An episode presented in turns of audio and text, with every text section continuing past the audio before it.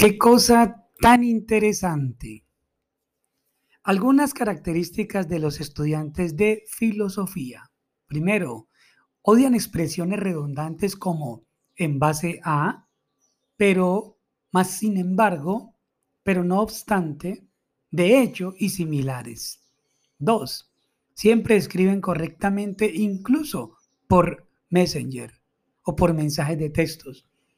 Tercero, usan cultismos hasta en conversaciones cotidianas como poder adquisitivo en vez de plata o dinero, hegemonía paternal en vez de vive con sus padres, intoxicación etílica en vez de está borracho, enajenación en vez de se me fue la pelota, opinión pública en vez de lo que digan los demás, o connotación en vez de indirecta.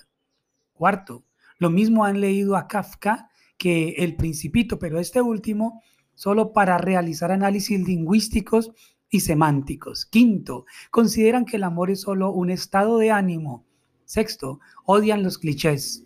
Séptimo, ven películas extrañas y desconocidas para la mayoría y lo llaman cine culto.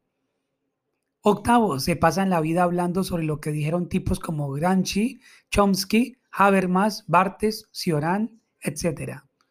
Noveno, revisan y corrigen tu ortografía aunque no se lo haya pedido nadie. Décimo, si alguien repite tres veces la misma palabra en cinco líneas, queda fuera del círculo de confianza. Once, también te quedas fuera del círculo si actualmente no te estás leyendo algún libro.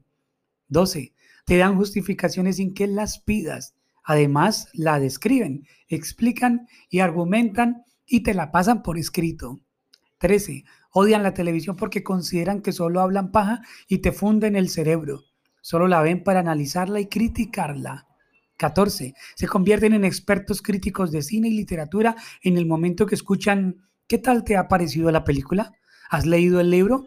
Y por supuesto, ellos podrían haberlo hecho mucho mejor. Y 15, cuestionan todo lo que diga cualquier persona con un mínimo de autoridad o hegemonía sobre ellos. Qué cosa tan curiosa. Muchas gracias.